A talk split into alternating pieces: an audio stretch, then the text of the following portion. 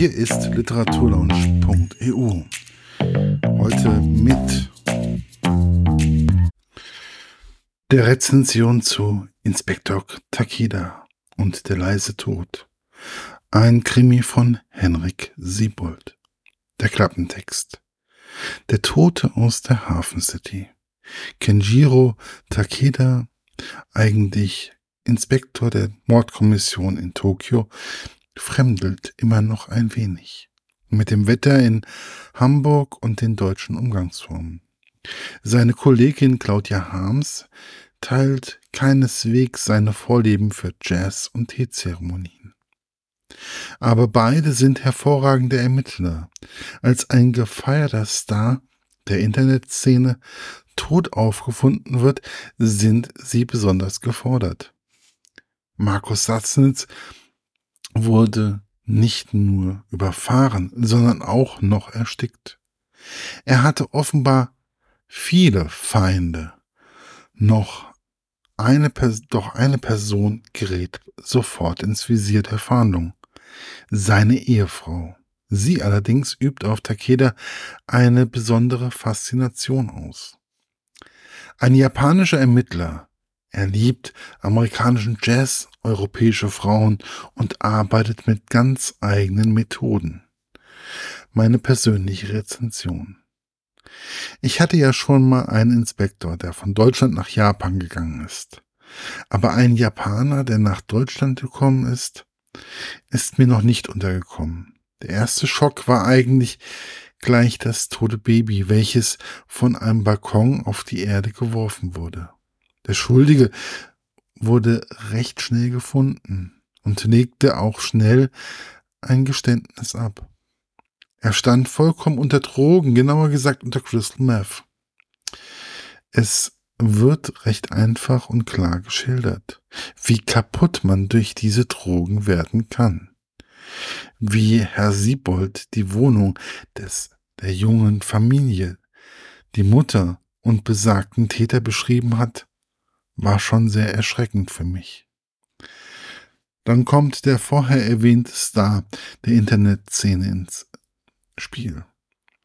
Dieser liegt vor seiner Wohnung auf der Straße und, und ist überfahren worden. Und man glaubt kaum, glaubt es kaum. Es gibt etliche Verdächtige. Da er nicht nur im Berufs Berufsleben ein Ekel war, sondern auch im Privatleben soll ja vorkommen, dass dies einige Menschen auf den Plan ruft, die ihn lieber tot wie lebendig sehen wollen, kann man sicher denken.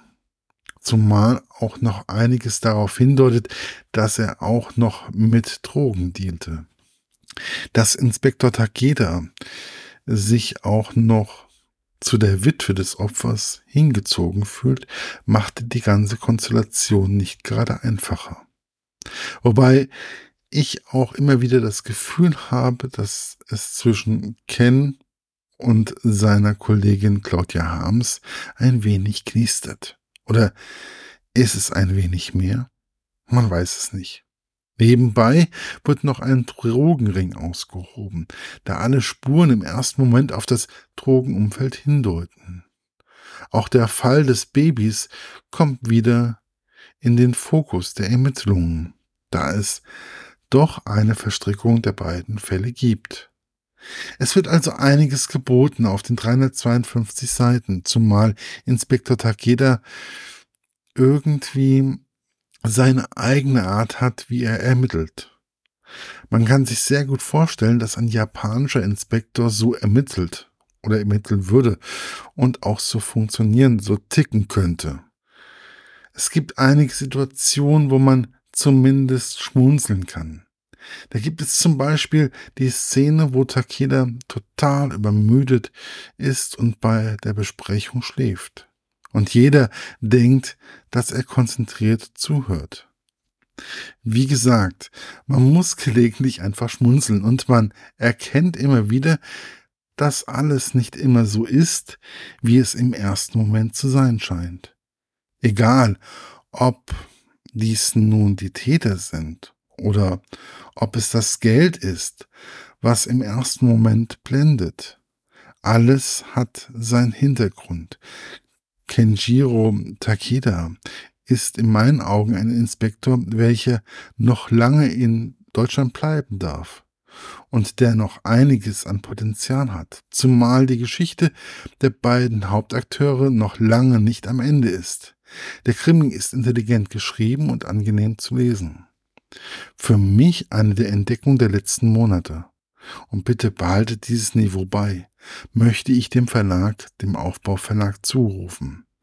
Erschienen ist das Buch Inspektor Takeda und der leise Tod im Aufbauverlag und ist für 12 Euro zu erwerben. Erschienen ist das Ganze am 17. Mai 2017. Viel Spaß wünscht euch euer Markus von literaturlaunch.eu. Das war's für heute. Bis bald bei der literaturlaunch.eu. Euer Markus.